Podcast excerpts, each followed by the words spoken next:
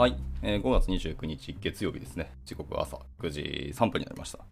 えー、今日はなんか昨日とまた変わって、一日中雨が降るそうですね。まあ東京はですけども。はい。でそしてまあ若干気温も下がるのでね、また体調管理気をつけていけたなと、はい、思います。というわけで、おはようございます。耳のキースこと桑原です。では、本日も朝活始めていきたいなと思います。えー、本日は、えー、タイトルにあります通り、拡散の科学、アナトミー・オブ・リツイートですね。人はなぜリツイートするのかっていう記事ですけど、まあ、こちらですね、第3回目になります。まあ、多分今日で終わると思いますけど、渡って読んできましたけど、まあ、このツイッター社の中の方々が、えー、リツイートする科学的なところっていうのを、あの実際のツイートの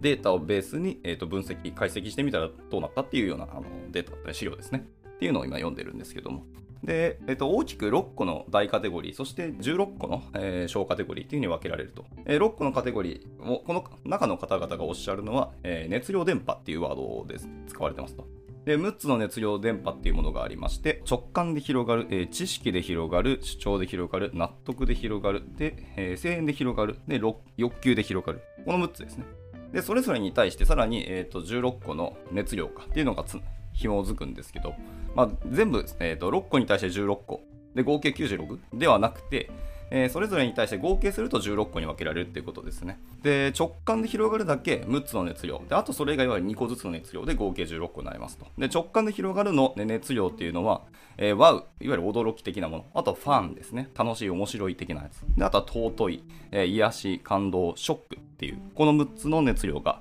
紐づきます。で、知識で広がるは、えっと、知得ですね。まあ、いわゆる知っていたら得するようなこと、知得と、あと注意喚起ですね。で、続いて主張で広がるの方は、同調と、あとは物申すってやつですね。で、納得で広がるには、えー、あるあると心理っていうのが紐づくと。で、えー、声援で広がるには、えー、応援と支援の方が広がると。最後、え欲求で広がるっていうところが、えウォントとインセンティブですね。っていうのが繋がってくるという感じです。で、インセンティブだけちょっと特殊な扱い方をされていて、これいわゆるあの企業の方が何かしらのこう、キャンペーンやったりとか、オプションとかやったりとか、ちょっと安く商品買えたりするみたいなものをやったりするための、え、告知で使うことが多いので、ここだけちょっと直接的にメリットとか利益があるっていうのが目に見えてるので、例外としてます。で逆に言うと、インセンティブの方は、明らかにこう、いいね数もリツイート数も、やっぱ他のものよりは圧倒的に平均値が高いので、まあ、そういうのも含まって、これはちょっと除外というふうにしてるということでした。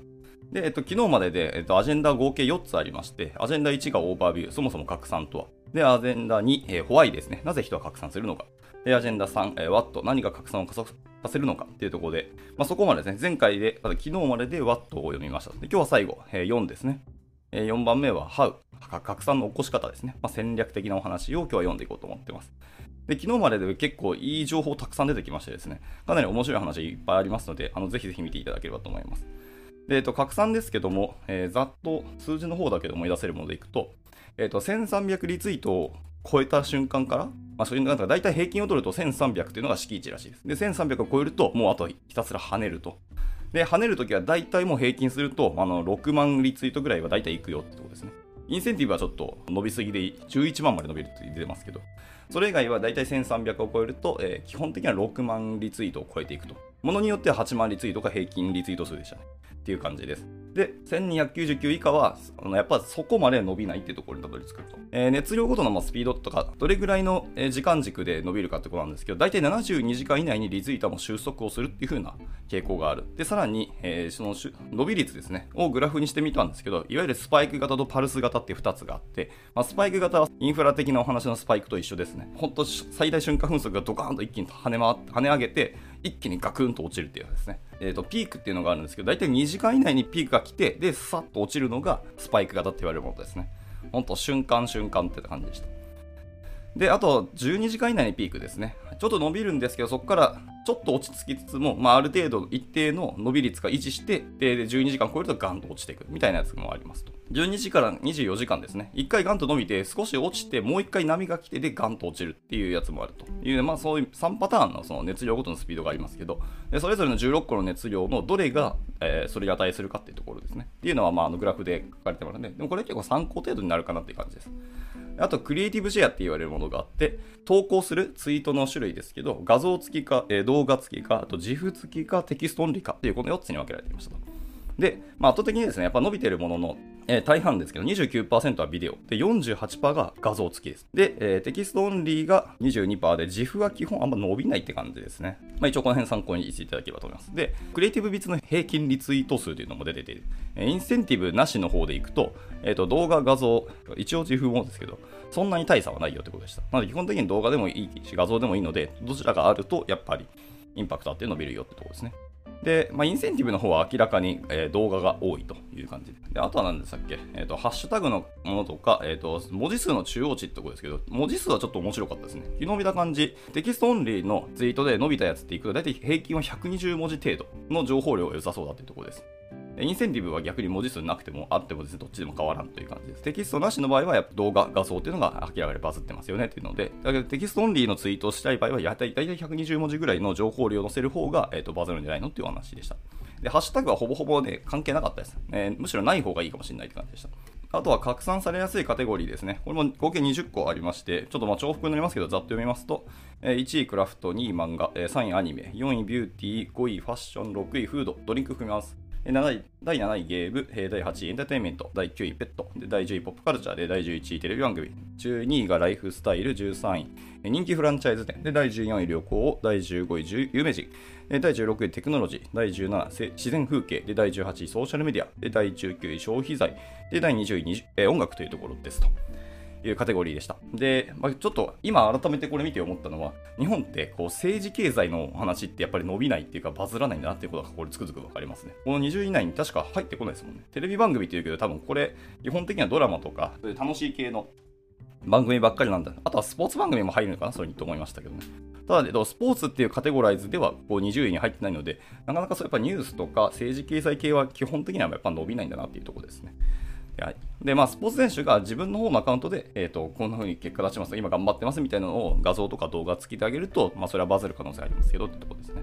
はい。っていう感じでした。であとはその伸びの話で、やっぱりリツイートってされる確率が高いのはフォロワー数が結構でかい人なんじゃないのっていう話ですけど、意外とそうではないよっていう話でした。ただまあこの資料ではかなりでかい数字をガッと圧縮されたグラフになってるので、実際にどうなのっていうところ、もうちょっと細かいところまで見たいんですけど、ちょっとこのデータは公開されてなさそうなんで、これは気になりますね。ただ、敷地である1300リツイートを超えるまでの時間っていうのは、確かにリツイート、えっ、ー、と、フォロワー数がたくさんいらっしゃる方の方が早いっていうところでしたね。じゃあ、えっ、ー、と、すいません、最初に10分も喋りました。けど、拡散の起こし方ですね。最後、アジェンダ表4の How ですね。拡散の起こし方はちょっと読んでいこうと思います。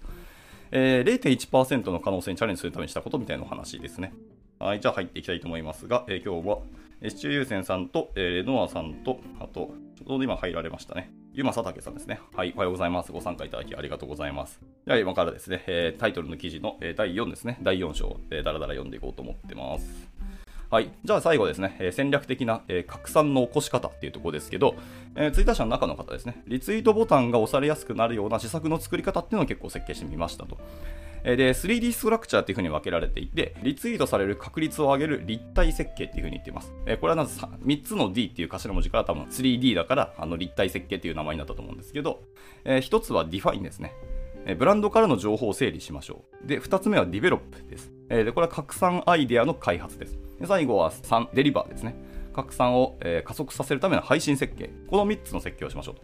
で、えー、1つ目、じゃあ、まず Define、ブランドからの情報を整理するっていうところですけど、まあ、これはもちろん何を伝えたいか、まあ、商品なのか、機能とかと、え、ブランドパーパスなのか、ブランドメッセージなのか、とかとかですね。っていうようなものを何を伝えたいかっていうところをまずは整理しましょうということですね。例えば、フライドポテトを商品として扱っているブランド。まあまあ、画像的にはこれどう見てもマクドナルドなんですけど、えー、そういうブランドが定番商品のポテトはいつ食べても美味しい、えー、安定した美味しさがあるっていうことを伝えることで、まあ、定番としての購買頻度の回復、向上というのを狙っていると例えばしましょうと。定番商品のポテトはとりあえず安定して美味しいよっていうことを言いたいと。じゃあターゲットは誰なんですかってことですけど、今回は定番商品のメインターゲットの一つである高校生をとりあえずターゲットにすることにしてみましたと。まあ、やっぱポテト大体高校生とか学生が食べるんですね。まあ、僕みたいにもう30後半になると、ちょっと油きついなと思うのはありますけどね。はい。で、続いてはいつ投げるかですね。投稿するタイミングっていうところですね。ブランド自身のニュース、文化行事とか季節行事とか、まあそういうイベントごとに紐付けるのももちろんありますけど、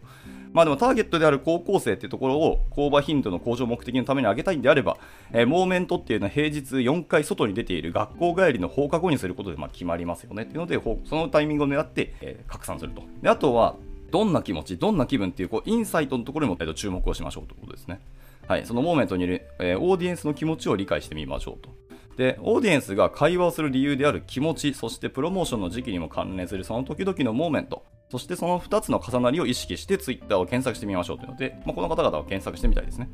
で、今回の場合は、放課後の高校生はポテトについてどんな会話しているんでしょうかっていうのを彼らのツイートを覗いてみますと。で、えっと、ざーっと覗いてみた感じですけど、ツイートをきっかけに、えー、密かに持つこだわりが顕在化したというところですね。えー、調べた結果、ポテトじゃないようなツイートがいろいろ見えてきたっていうところですね。まあ、一応ポテトのツイートもあるんですけど、この時に見つかったものとして、えーと、ポテトじゃないもの、まあ、いろんなツイートがあったんですけど、2つ貼られてますと。えー、参考にちょっと読ませていただきますと、1つ目のツイートはですね、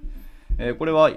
ー、すごいね、161.7件で16万もリツイートされてますけど、えー、あると便利なゆで卵の時間表を作りましたっていうこう画像付きで貼られてますね。え沸騰したお湯に冷蔵庫から出したての卵を入れて、タイマーが鳴ったら氷水で冷やして完成っていうあの作り方は別に何も変わらないと。で、ただその時間とかタイミングが違いますと言ってますね。で、多分一生使える画像なんで印刷をお勧めしますと。これがリツイートで全国の人に広まって嬉しいなというところで、えー、冷蔵庫からすぐに出した、えー、冷やしたての卵を、沸騰したお湯に入れると。6分だと結構もうまだまだ半熟ですと。で、13分までいくともう完全に固まってしまうというところで、まあ半熟度合いどこれぐらいか人によってまちまちですけど、やっぱ8分9分ぐらいがちょっとなんか見た感じ良さそうですね。まあこういうような画像が貼られたりとか、え友人がやっているから一度だけ吸うだけなら大丈夫っていうそんな軽い好奇心が始まりですと。で、えっ、ー、と、猫を吸っている画像ですね。ってる時は、えー、嫌なことを忘れられました。いつでもやめられる。そういう回数を重ねてき、後に吸っていない時もそのことを考え、生活が支配されましたと。もう私は自分の意思ではやめることができませんっていうようなツイートが、えー、画像付きで貼られてますね。まあ、みたいにそんないろんなツイートが貼られてるんですけど、その中でやっぱりポテトのツイートも見つかりましたと。自分なりのポテトの好みがあるみたいなところで、もうなんかポテトガチ勢みたいな人がいらっしゃるんですけど、えー、意外と知らないポテトの名前を調べてみました。皆様の好きなポテトを教えてくださいというので、シューストリング、クリスピー、ウェッジ、ステーキ、クリングル、カーリースパイラル、なんちゃらかんちゃらみたいなやつを、え全部これ画像とテキスト説明をですね、ガッと一つの1枚の画像に貼られて、まとめて貼ってますね。これまたすごいですね。みたいな、まあ、そういう好みのツイートもあったりとかです。いわゆる自分なりのポテトの好みがあると。もしくはその自分のポテトの好みを主張するみたいな人ですね。これは結構アンケート取っていて、えー、マックのポテトカリカリ派、それともしなしな派みたいなアンケートを取った人もいれば、えー、マックのポテトはカリカリ派、あ、なるほどね、ふにゃふにゃ派とか、私はもちろん〇〇派ですと。みたいな、はい、アンケートを投げられてる方もいらっしゃると。他には自分の好みの硬さと友達同士で交換をしたいみたいなんですね。で、例えば、とある人は、ふにゃふにゃポテトが結構好きで、彼氏はカリカリポテトが好きで、昔よく交換してたな、みたいなのを懐かしんでたけど、肝心の相手がどの元彼だったか覚えてなくて、え、老化を感じたみたいなこと言ったりとか。まあ面白いですね。はい。で、ポテトはカリカリ派っていうのツイートだけをしてみたら、えー、高校生の時友達とポテトカリカリ派とふにゃふにゃ派にで交換しましたっていう、こう、やっぱ返信をしたりとか、まあ、結構そういう系の話題があのちらほら散見していて、結構ポテトの硬さについてのなんかツイートは意外と人に見られそうだなみたいなところですね。はい。で、例えばそういう、あの、オーディエンスの気持ち、インサイトってところで、カリカリか、しなしな、もしくはふにゃふにゃ派みたいなようなポテトの食感に関する好みっていうのは、みんながそれぞれ持っているようですっていうのがこう見えてきたと。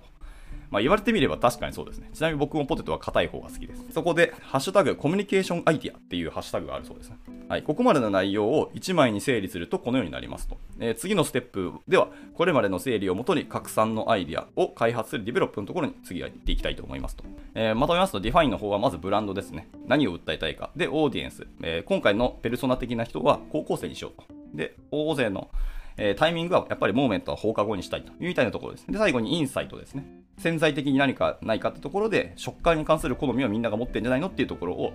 え、注目して、じゃあ続いて戦略ですね。あの、ディベロップです。アイデアを作っていきましょうというお話ですけど、え、インサイトを発見しても、アイデア開発に至るまでが意外と苦労するところですと。まあそうなんだよね。潜在的にこれが刺さりそうではあるけど、じゃあどうやってやるのがむずくて、今まではどうしても経験や才能など、やっぱ俗人性や偶然に任せるところがまあ多かったっていうのが現実でしたと。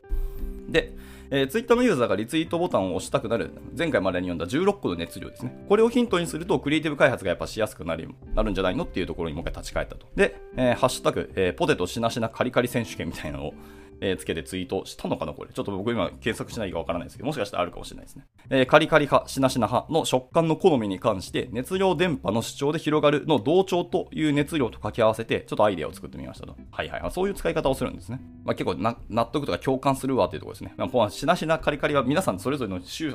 主張があるっていうところで、同調に働きかけるという戦略を取ったらしいですね。で、あ本当にこれあれですね。ポテトフライヤーさんっていう方が実際にツイートされてます。これはプロモーティッドがついてるので、まあ、本当に広告としてもやってるんでしょうけど。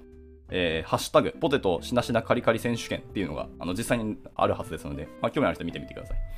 えーしなしな派はいいね、カリカリ派はリツイートで教えてくださいみたいなところで、えーここら辺で決着をつけましょうっていうツイートをします。いやー、これはなかなか煽るけど、乗っかりたくなるような言葉を使われてて、さすがって感じですね。はい。え戻ります。えー、ツイッターに隠れたオーディエンスのポテトに対するこだわりをブランド側から顕在化させるきっかけを、まあ、提供する企画を作りました。16個の熱量で主張で広がるの同調を使って、オーディエンスそれぞれの声、ポテトはしなしな、カリカリ派を引き出して、同社のコアファンだけではなくて、えーポテンシャルファンも巻き込んで、えー競い合わせることで拡散を狙ったっていうところですね。もう一気に抱き合わせをしてしまいたいところでしたと。え最後、ここまで来たらデリバーですね。Why のパートを参照し、えー選択した熱量に合うクリエイティブやワットのパートから適切な要素を組み込み、えー拡散の確率を上げていきましょうと。えーいわゆるどのクリエイティブを選ぶかってことですね。画像、動画、 GIF、テキストオンリー、どれを選ぶか。文字数どれぐらいにしましょうか。何時頃投稿しましょうか。フォロワーの数は十分ですかみたいな。まあ、フォロワーの数はなんかちょっとどうしようもない気がします。で、一例として、そのさっきのシャープ、ポテトしなしなカリカリ選手権では、今までのホワイト、ワットのパートをもとに下記のような設計になりますと。えーまず10万フォロワーを味方に、えー拡散を加速させさせていきますと。画像を使用しているため、文字数はやっぱり120文字以下に調整した方がいいよねってところです。で、え同調の表現方法としては、やっぱ画像が多く活用されているため、画像を活用します。えツイートはカリカリ用の派用のものと、えーしなしな派用の2つのツイートを作成しました。で、画像でカリカリ派、えー、VS しなしな派の対立構造とやつ表現していて、勝敗を決するのはリツイート数であることを端的に表現し、ユーザーが何をすればいいか迷わないようにしますと。ああ、確かにこれも大事ですね。で比較的リツイートが得られやすい、えー午後15時台に投げるようにしましたと。はいえー確か15時台から18時台、夕方ですね。これがリツイートされる第2位の時間帯だそうですね。第1位は深夜1時から深夜5時です。で第2位が15時から18時台の夕方だそうですね。まあ、これ多分学生周りが一気にドンとえー授業終わってツイートし始める時間帯だからでしょうね。で、えー 3D ストラクチャー、リツイートさせる確率を上げる立体設計ですけど、一応ガッと今のをまとめてみましたと。えまず Define は、えブランド×ボーメント×オーディエンスってところですね。で、ディベロップ、アイデア開発のところはさっきで見ました。やっぱりあの6個の熱量電波と16個の熱量、感情のところですね。っていうところをうまいこと使って、えーやりましょうと。で、一応、ハッシュタグ、コミュニケーションアイデアっていうのもやっぱあるらしいですね。で、最後、デリバーの、えーと設計です。配信をどうやって設計するかですけど、やっぱクリエイティブまず何にするかですね。画像とか動画を使いますかとか。で、あと、フォーマットですね。まあ、もうこれは文字数のお話と思っていただいていいです。で、タイミングはやっぱその時間帯です。で、フォロワーのところは、まあ、自分のアカウントのフォロワーであの勝負できるかっていうところですよね。はい。まあ、なんかいい感じで巨人の方に乗っかって、誰かが、えー結構有名なフォロワーさんのなんかツイートをちょっとうまいこと引用しながらやるっていうのも、まあ、戦略的にはなくはないでしょうけど、やっぱまず自分の発信をしていくところなので、フォロワーはちょっと考えづらいかもしれないですけどね。というので、以上戦略の一つの例としてこんな風に設計してばいいよっていうようなお話でしたね。まあ結構わかりやすくていいかなと思いますね、これは。はい、というところで、ザ・えー、9 Selectors of Retweet っていうハッシュタグがあるんですけど、はい、えーまあ、今のをガッとまとめて、えー9個に固めてみましたと。えーフォロワー数はやっぱ誰にも関係なくですね、フォロワー数の上下とかに関係なく、バズっていうのは基本的に誰でも起こせるっていう話でした。普通にフォロワー数いない人でもバズ全然起きてるよっていうデータが取れましたと。世の中ごとになる、つまり本当にバズるっていうところの敷地ですね、一つの目安は1300リツイートでしたと。で、ユーザーは16個の熱量で、えーリツイートボタンを押したくなるというところですね。で、最もツイートに、えーリツイートにつながる時間帯は深夜1時から深夜5時台ですと。で、リツイートされるツイートは画像付きがやっぱり多いと。まあ、その次が、えーと動画付きですね。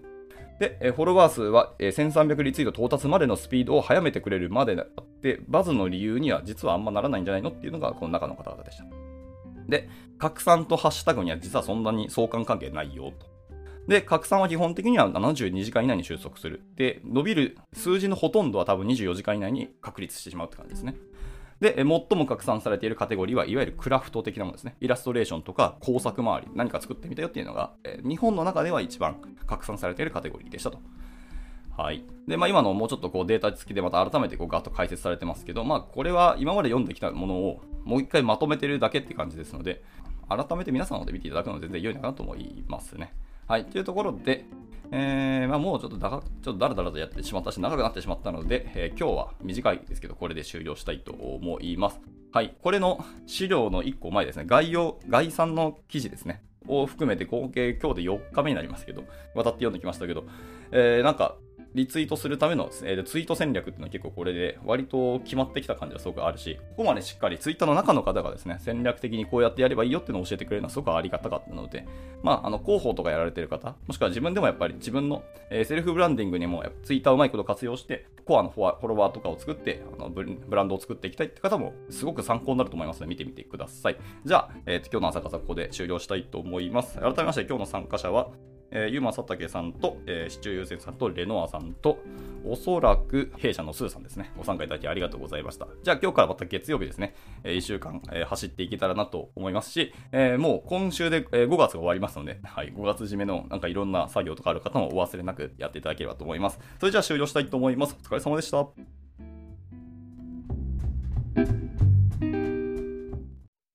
And now, a short commercial break. 現在、エンジニアの採用にお困りではありませんか？候補者とのマッチ率を高めたい、辞退率を下げたいという課題がある場合、ポッドキャストの活用がおすすめです。音声だからこそ伝えられる深い情報で、候補者の興味関心を高めることができます。株式会社ピトパでは、企業の採用広報に役立つ、ポッドキャスト作りをサポートしています。気になる方は、カタカナでピトパと検索し、X またはホームページのお問い合わせよりぜひご連絡ください。